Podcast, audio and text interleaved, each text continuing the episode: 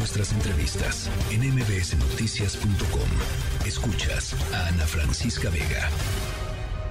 Ya les decía, eh, creo que es importante, sobre todo después de la conversación que tuvimos ayer con Zoe Robledo eh, y con lo que plataformas como por ejemplo Cero Desabasto reportan en torno al incremento en el número de recetas no surtidas por distintas instituciones de salud pública en nuestro país, tratar de entender qué es lo que pasa cuando hay presupuesto ¿no? Está programado el presupuesto, pero simple y sencillamente no se ejerce, lo que se conocen como subejercicios. ¿Qué está pasando ahí? ¿Dónde están los cuellos de botella?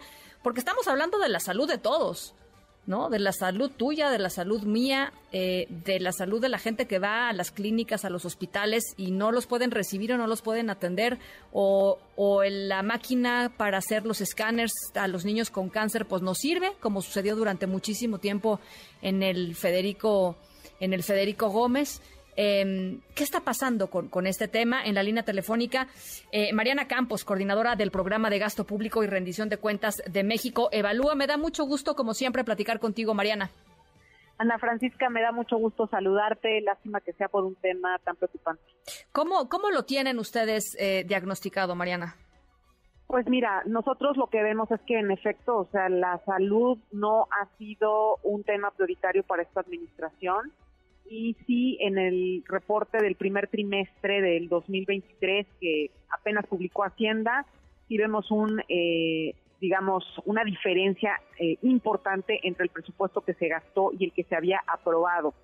Esta diferencia asciende a 26 mil millones de pesos para eh, el presupuesto de la salud en general y pues vemos que el INSS trae un recorte de 15 mil millones. Entonces, pues es preocupante, creo que a la luz de una transición que se quiere hacer con el cierre del INSAR y hacia el bienestar, pues me parece contradictorio, ¿no? Y por otro lado, eh, pues creemos que esto tiene que ver con la situación tan delicada que atraviesan las finanzas públicas, porque pues los números no son buenos ahí.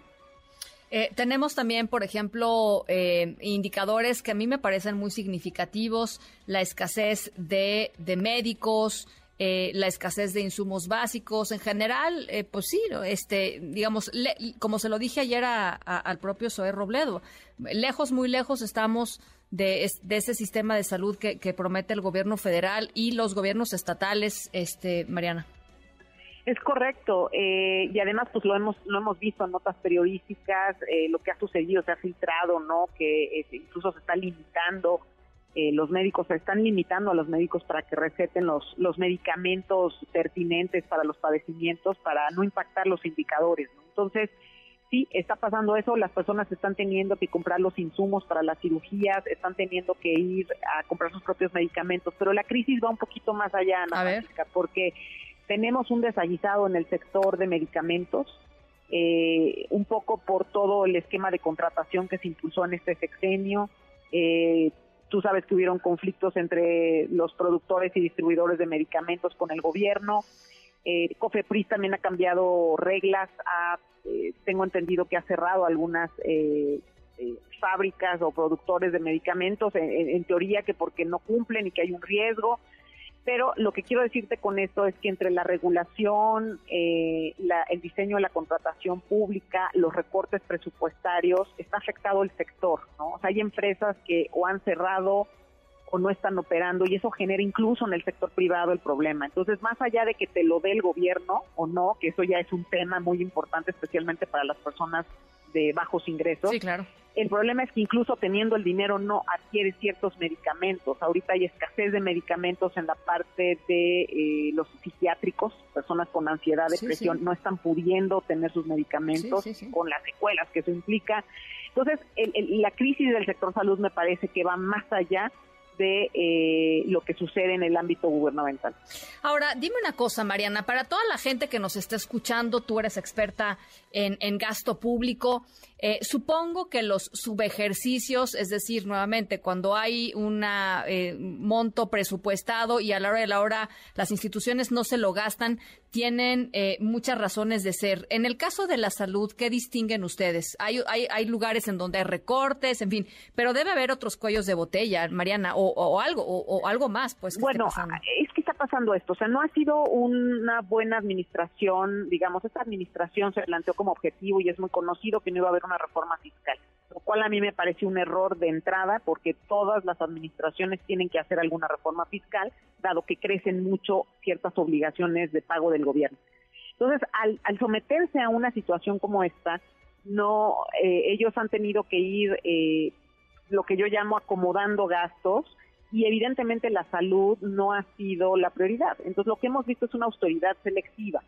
O sea, mientras algunos proyectos y algunos programas, por ejemplo, adultos mayores ha tenido aumentos muy importantes, las pensiones de adultos mayores o los, los proyectos emblemáticos de obra pública del presidente como la refinería, sea, la refinería en algunos años ha gastado 100 mil millones de pesos más de lo que se ha aprobado en el presupuesto, lo cual supera incluso el, el, presupuesto entero del seguro, bueno, del anterior INSABI. Y entonces, eh, básicamente, pues mientras unos rubros sí obtienen eh, incluso más de su presupuesto aprobado, otros viven recortes y lamentablemente la salud no ha sido prioridad y ha sido de las áreas afectadas. Bueno, pues verdaderamente eh, tremendo lo que lo que vemos y, y, gracias Mariana por esta por esta explicación. No, de qué Ana Francisca. esperemos que pues a futuro esto de verdad se ponga como una prioridad. Bueno, pues ya, ya lo estaremos conversando. Gracias, Mariana Campos, coordinadora del programa de gasto público y rendición de cuentas de México. Evalúa nada más para darles el contexto. El portal Animal Político eh, habla de que hay un subejercicio solo en el primer trimestre de este año de 40 mil 468 eh, millones de pesos. Eh, eso es lo que dice que eh, no se ha gastado, de acuerdo con el datos del primer informe trimestral de la Secretaría de Hacienda, es decir, son, datos oficiales. El IMSS con un subejercicio de 25.577 millones de pesos, el ISTE con 13.108 millones de pesos, la Secretaría de Salud con 1.711 millones de pesos del presupuesto para el programa, por ejemplo, de fortalecimiento de los servicios estatales de salud y del programa de vacunación, de acuerdo con los propios eh, reportes de Hacienda.